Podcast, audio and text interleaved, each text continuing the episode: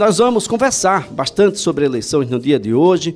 Eu já estou na linha com o ex-governador, senador eleito por Alagoas, senador Renan Filho. Um bom dia, obrigado por estar conosco. Bom dia, Elias. Um prazer conversar contigo. Essa é a primeira vez que nós conversamos depois da eleição no primeiro turno, né? E eu queria aproveitar para agradecer a todos os alagoanos, aos macioenses também que nos ouvem, pela brilhante vitória que tive no último dia 2 de outubro é, para, a, para o cargo de senador por Alagoas em Brasília. De maneira que estou à sua disposição para a gente conversar um pouco sobre o processo eleitoral no Estado, no país e trocar um pouquinho das, de ideias.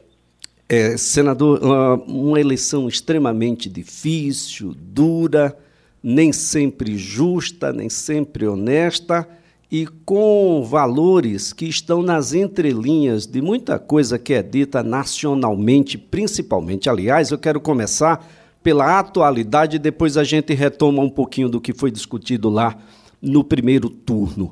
Ah, o que aconteceu no dia de ontem com o senador Roberto Jefferson, ah, o ex-político, ex-deputado Roberto Jefferson, o que está acontecendo com a, as organizações, a gente tem restaurantes, hotéis, lojas comerciais, com o, uma, uma, uma, uma chibata eleitoral em cima dos seus funcionários, o, o que é que está acontecendo com o país, isso não não teve um, uma eleição como essa, onde a gente abandona absolutamente tudo que é sério, tudo que é honesto e joga absolutamente ah, como se tudo que existia no esgoto aflorasse agora? Olha, certamente, né, Elias, nós estamos vivendo uma eleição muito polarizada, com a divisão muito grande do país e com a campanha de ódio, de coação, de constrangimento, de estímulo à violência muito grande. Esse episódio do, do Roberto Jefferson, do ex-deputado Roberto Jefferson, que inclusive lançou como candidato do seu partido aquele padre Kelmo, que funcionou nos debates como um auxiliar ali do presidente é, Jair Bolsonaro, é, esse episódio ele é a demonstração clara do desrespeito às instituições, a agressão à ministra Carmen Lúcia do Supremo, uma agressão gratuita. Né? Então aproveito para me solidarizar com a ministra Carmen Lúcia também e para dizer que aquilo que o Roberto Jefferson fez ontem foi um grandioso absurdo é, só visto em filmes, né? O cara recebeu a polícia na bala, de fuzil, jogou duas granadas, feriu pessoas. Então, esse estímulo ao uso de armas, a banalização das armas de fogo, ao discurso do ódio, ao discurso de que a segurança pessoal o próprio cidadão deve fazer, é, tudo isso vai levando a isso, a, a intensificar os conflitos, a potencializar os conflitos, torná-los mais letais. É, e o Roberto Jefferson sintetiza um pouco de tudo isso, porque ele é, prega esse discurso do ódio há muito tempo, né? Há muito tempo mesmo. Bem, é, senador, nós temos aí um, um, uma guerra, né? Uma, o assédio eleitoral tem sido muito forte. Nacionalmente, os nordestinos têm sido achincalhados, acuados.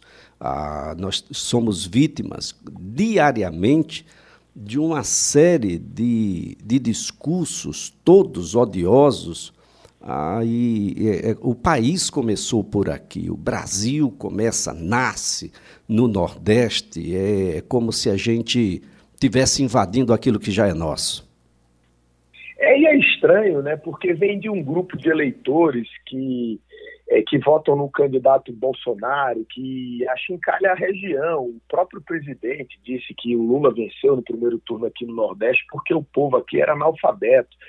Esse tipo de coisa não dá mais, porque o Lula ganhou em São Paulo também, ganhou na capital de São Paulo.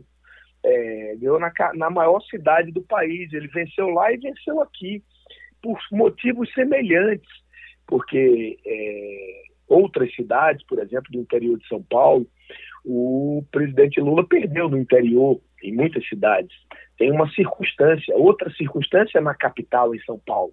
E no Nordeste, as pessoas votam no Lula, não é por, porque não, não, não, poderiam votar no Bolsonaro, elas votam porque viram a vida melhorar quando o Lula foi presidente da República, porque viram a, a vida piorar agora com o crescimento da, da inflação, com a dificuldade do mercado de trabalho, é, com o desestímulo à educação pública. As pessoas no Nordeste elas dependem da qualidade da educação pública, da qualidade do serviço público prestado pelo SUS.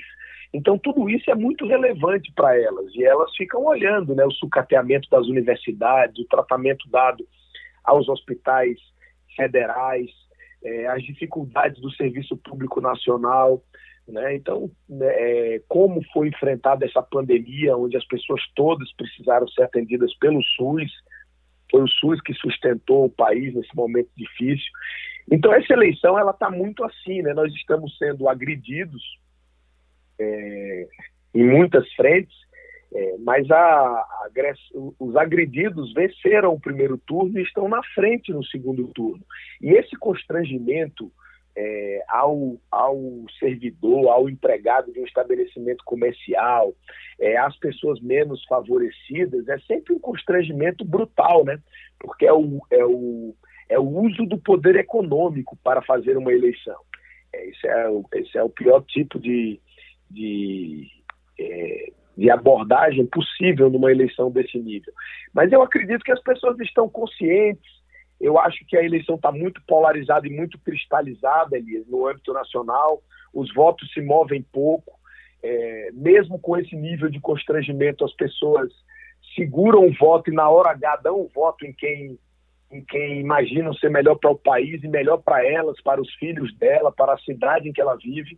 De maneira que eu acredito que é, nós teremos aí no domingo uma resposta é, a tudo isso que ocorreu no país ao longo dos últimos anos. É, é, senador, a, apenas para concluir esse, esse tópico, eu conversei com o magnífico reitor da Universidade Federal de Alagoas, professor José Aldo Tonholo, e ele falava da angústia de não ter a certeza de que, depois de tantos cortes orçamentários, se teria as portas abertas em 2023 da Universidade Federal de Alagoas. E eu fico pensando nos vários programas criados ainda no seu governo para a formação desses jovens e quando eles concluírem o ensino médio, não terão para onde ir, é isso mesmo? A gente vai ficar ah, com, com o hiato na formação?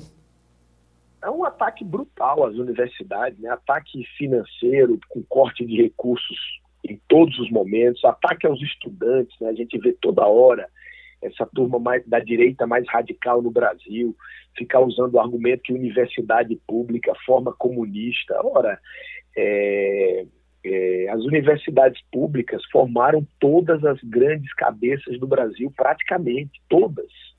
É muito raro é, na história do Brasil você ver as grandes cabeças do país serem formadas em outras instituições ou mesmo no exterior. Foram as universidades brasileiras é, que formaram todas as grandes cabeças do país. E nunca houve um ataque à educação pública dessa maneira. É, da creche à universidade, é, o ataque é geral. Né? Aquele homeschooling, é, Elias, não é à toa. O homeschooling é para acabar com, a, com a, as escolas públicas. Quando um governo inteiro defende, ao invés da escola pública boa, homeschooling, que as pessoas nem entendem, talvez que alguém talvez nem entenda que esteja nos, nos ouvindo, homeschooling é a própria família ensinar a criança em casa.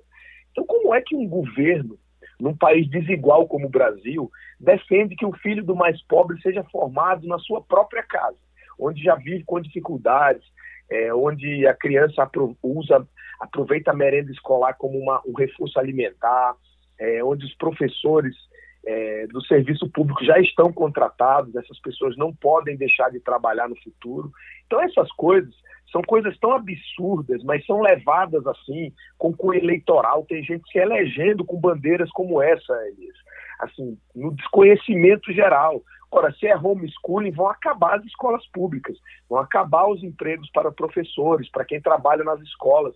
O filho do pobre vai ter que ser formado na sua própria casa. É como isso vai dar certo? Né? Aí depois eles dizem assim, não, mas é só para quem quer. É só para quem quer, começa assim. Depois sempre piora essas ideias é, sectárias, de extrema direita, que não funcionam em nenhum lugar do mundo, e os sujeitos ficam colocando é, em prática para lacrar na internet, para tentar ganhar a eleição é, assim, pessoas totalmente desconhecidas tentando ganhar a eleição com esses temas malucos.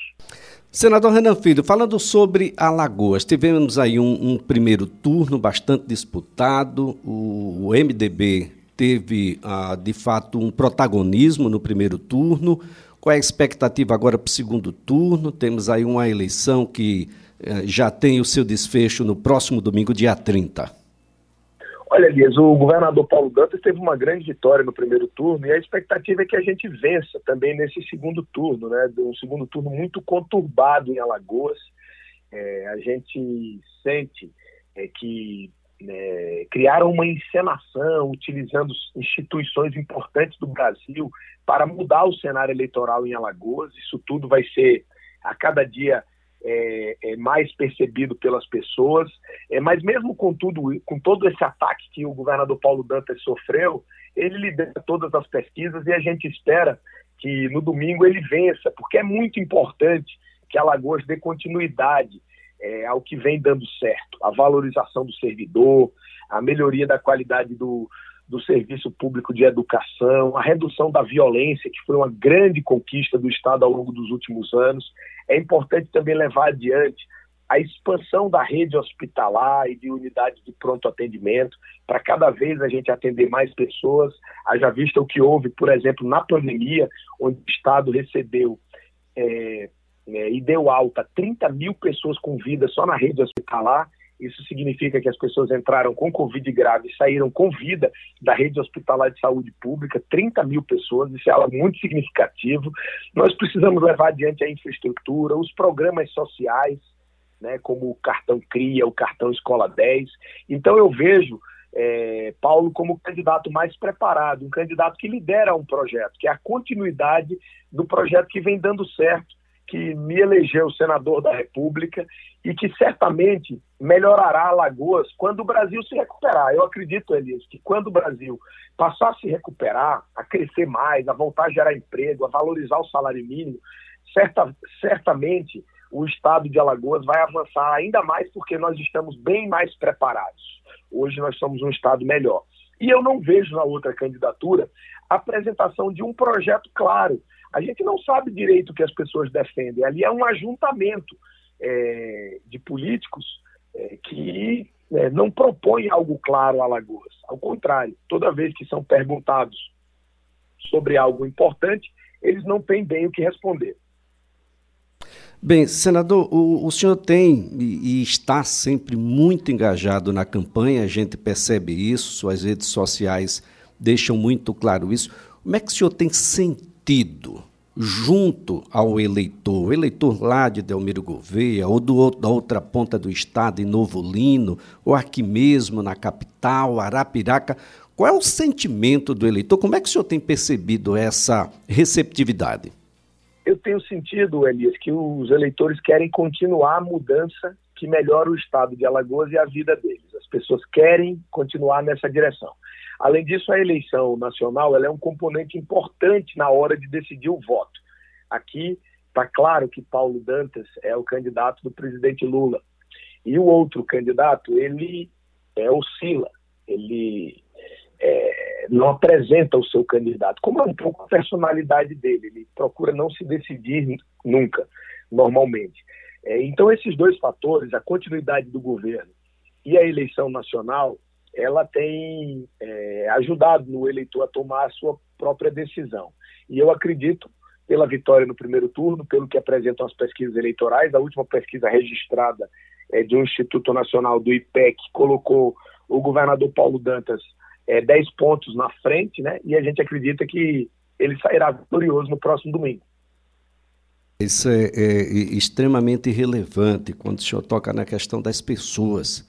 Ah, Parece-me que os discursos esquecem das pessoas. Aliás, nós tivemos algumas mobilizações, não só aqui na capital, no interior, acerca de cestas básicas. O senhor poderia nos ajudar a compreender o que é que de fato está acontecendo? As pessoas vão ficar mesmo sem comida, é isso? É, foi uma. Essa eleição, viu, Elias, ela, ela foi uma eleição também muito judicializada, né? Usando muitos instrumentos para a judicialização da eleição, exatamente aqueles que, que quando é interessante para eles, ficam dizendo que o judiciário se intromete muito nas questões do dia a dia. Mas são exatamente eles que levam todas essas questões ao judiciário. E o Estado tem dois programas muito fortes, é, que a gente sempre distribuiu cestas básicas para as pessoas carentes, depois criamos o cartão CRIA. E, e é, foi também lançado o Pacto contra a Fome, em virtude do retorno do Brasil ao mapa da fome. É, foi importante que o Estado ajudasse as pessoas que estavam com mais dificuldade agora. E o candidato Rodrigo Cunha entrou na justiça, é, alegando que é, que não tinha transparência o programa é, e pedindo a suspensão do programa. E o programa foi suspenso, o que foi um grande problema para as pessoas, porque são 110 mil famílias que estavam recebendo essas cestas e as pessoas ficaram sem elas, né? o que é um grande absurdo num momento como esse, você priorizar a eleição em detrimento da alimentação do cidadão que não tem. Porque enquanto o sujeito está na rua fazendo campanha, as pessoas estão em casa com dificuldade para se alimentar, porque parou o programa de distribuição de cesta básica, é, de cestas básicas, é, que é chamado no governo de Alagoas o Pacto contra a Fome. Então, isso foi muito ruim, foi muito repercutido, foi inclusive discutido no debate, né? É, e o candidato opositor a Paulo, ele prioriza a eleição ao interesse do cidadão. Então, isso foi muito ruim.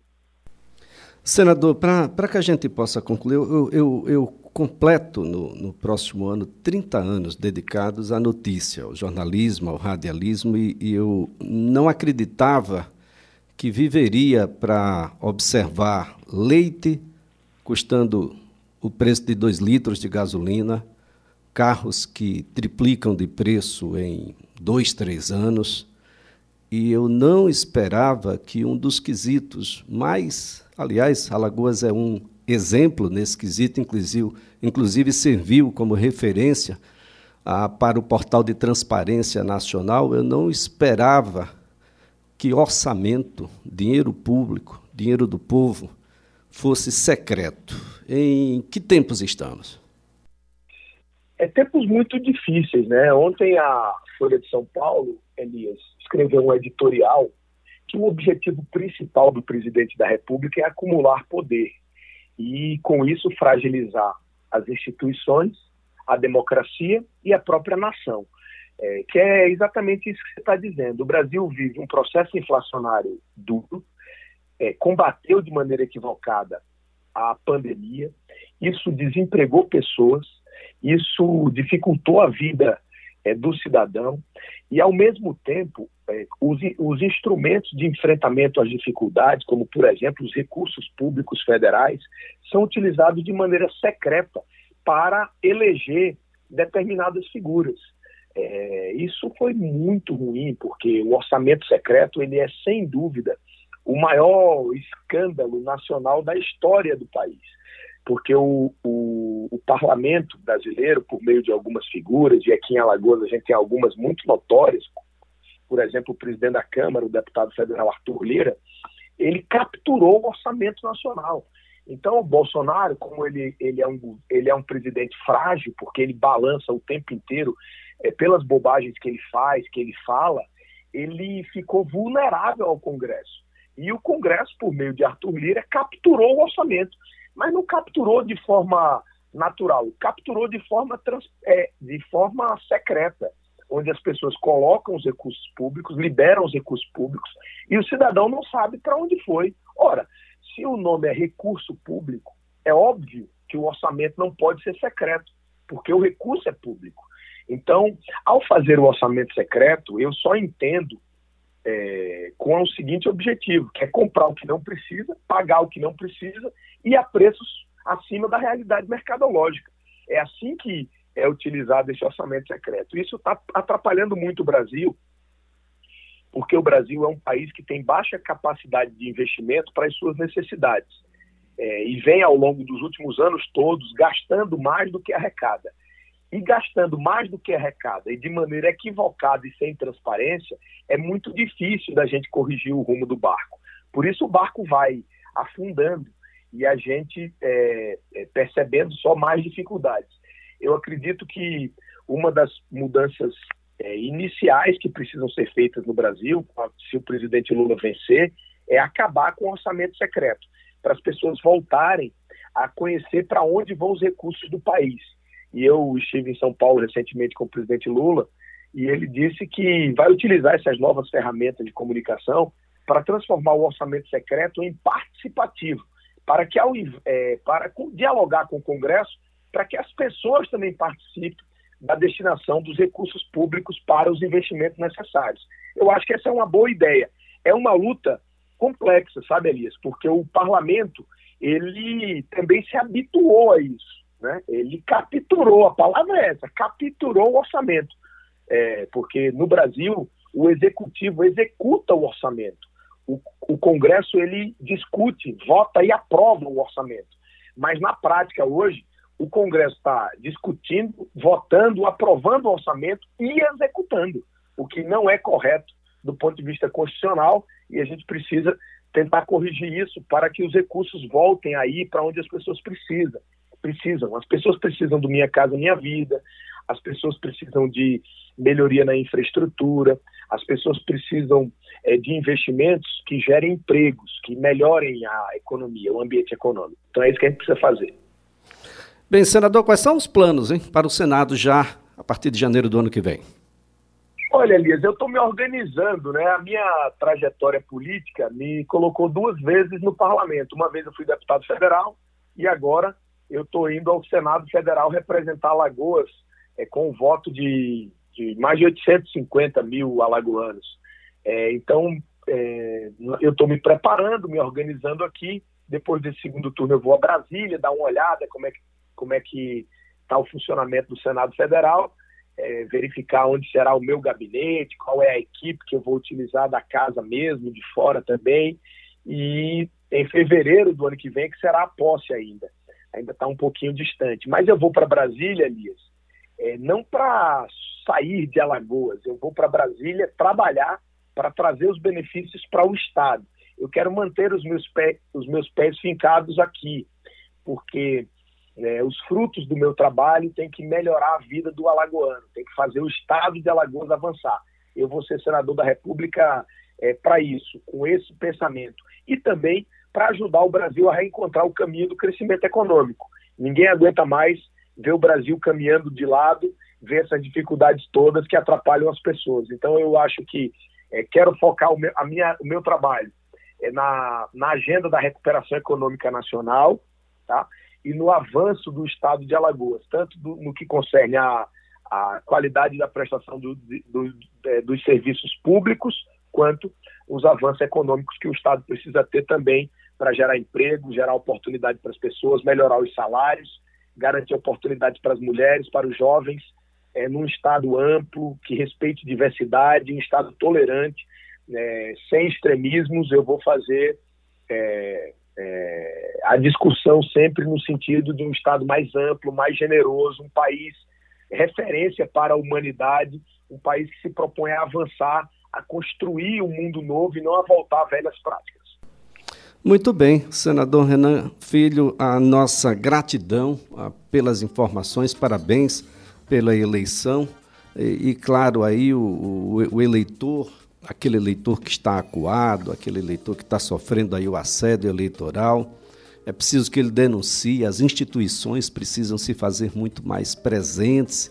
Sinto muita falta do papel que já cumpriu a OAB em nível nacional e nas suas seccionais que no passado lutavam tanto pela liberdade, tantos ataques, tantas coisas e um silêncio, um silêncio muito ruim para todos, outras instituições que deveriam estar um pouco mais vigilantes e mais presentes, também meio que debruçados na janela, isso e, e a, o cidadão por si só, é, isso, é muito ruim. É preciso que, que o Estado defenda o cidadão, é preciso que a gente volte a ser um, um pouco mais humanizado e fazer as coisas para as pessoas. As pessoas estão sozinhas, ah, infelizmente, ah, é preciso mais, preciso mais, senador. É verdade, Elias. Sem dúvida, eu concordo com você. Né? Algumas instituições estão é, é, acomodadas no momento tão grave que o Brasil vive e dizer que é, o cidadão ele tem uma ferramenta que foi preservada, apesar de ter sido atacada, discutida, que é o voto, o voto secreto em urna eletrônica. Essa é uma grande resposta. É a resposta no dia 30 de outubro, na urna.